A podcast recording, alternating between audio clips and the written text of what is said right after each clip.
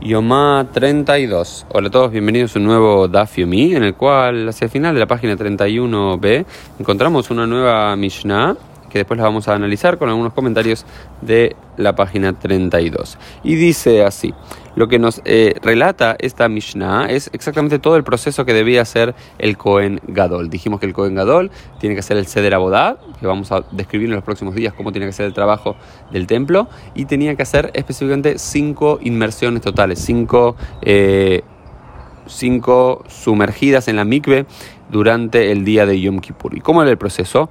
Pashat, Yarad, Betaval, Alá, Benistapek. Hacía esto cinco veces al día. Se sacaba la ropa, Pashat, Yarad, se sumergía en la mikve. Eh, bajaba, Betabal, y se sumergía. Alá, salía y se secaba. ¿Okay? Y después, así cinco veces al día entre trabajo y trabajo. Le traían la ropa eh, Big Day Zahav, la ropa de oro, ¿sí? él tenía Big Day Lavan, que era la ropa común del Kohen pero para las abodot más importantes tenía Big Day Zahav, ropa de oro, y se, eh, se, lavaba y se santificaba las manos y los pies.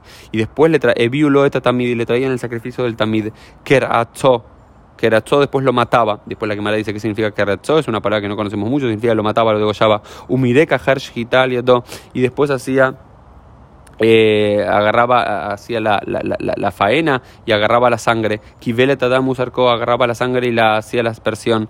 Eh, Nihnas le actir que Torech el Shahar y después ingresaba al, al, al, Kodesh a hacer el incienso de la mañana. Ule Eitev et Aneirot y para trabajar también con las velas de la menorá. Ule Akrib et Arrosh Betaebarim Beahabatin et Ayain y para traer todas las partes de, del animal y el vino al altar. Ktorech el Shahar, ¿ok?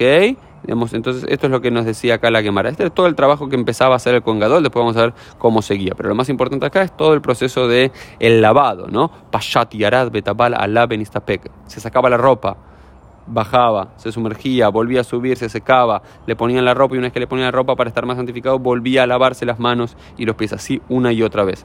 Y lo interesante que se nos dicen es, Ima en gadol sasken oístenis, mejamin lo, jamin umatilin le tohachonen que deyeta Natan dice que si el Cohen Gadol era muy anciano o era Isenis, era un poquito eh, quejoso, muy poquito, un poquito mañoso con el tema del frío, se le podía calentar el agua de la mikve, se le podía calentar el agua de la mikve. Al parecer lo que se nos dice es que en Erev Shabbat se tenían como unas, eh, no brasas, sino metales muy, muy, muy calientes que se calentaban en Erev Shabbat y después se los tiraba en el fondo de la mikve para que el agua quede caliente. ¿no? esto es un poquito lo que nos comienza a decir la la quemará. Y después se continúa diciéndonos, ya en la página 32, dice, Esto es lo que sabemos, todo aquel que cambia de un trabajo a otro, dentro del, eh, por supuesto, del Seder, Abodá, del trabajo del templo de, Jerusalén, tiene que hacer una ablución. Es decir, si bien tenés que estar en un estado de pureza desde el comienzo, entre un trabajo y otro tiene que haber una limpieza, por lo cual es sacarse la ropa y sumergirse, volver a cambiarse cada una de las ropas. ¿Y cuáles son? En total hay Hamesh Abodot, hay cinco trabajos, y como hay Hamesh Abodot, hay Hamesh Tevilot, hay cinco inmersiones. ¿Cuáles son? Tamiz el Shahar, Zab, el sacrificio de la mañana lo hace con las ropas de oro. Abodá, Ayom, Bebigdei El trabajo del día, ¿sí? de Yom Kippur lo hace con las blancas, ¿ok? Las prendas blancas simples, Eilo, pero los cabritos expiatorios los hace con la ropa de oro. Kafu, de todo lo que tiene que ver con el incienso lo hace con las de con las blancas tamiz el bein arbaim y el tamiz el bein arbaim y el tamiz de, de la noche el último lo hace con eh, Big Day Zahav con las prendas de eh, oro. Esto fue un poco el Daf Yomi del día. Nos vemos Dios mediante en el día de mañana.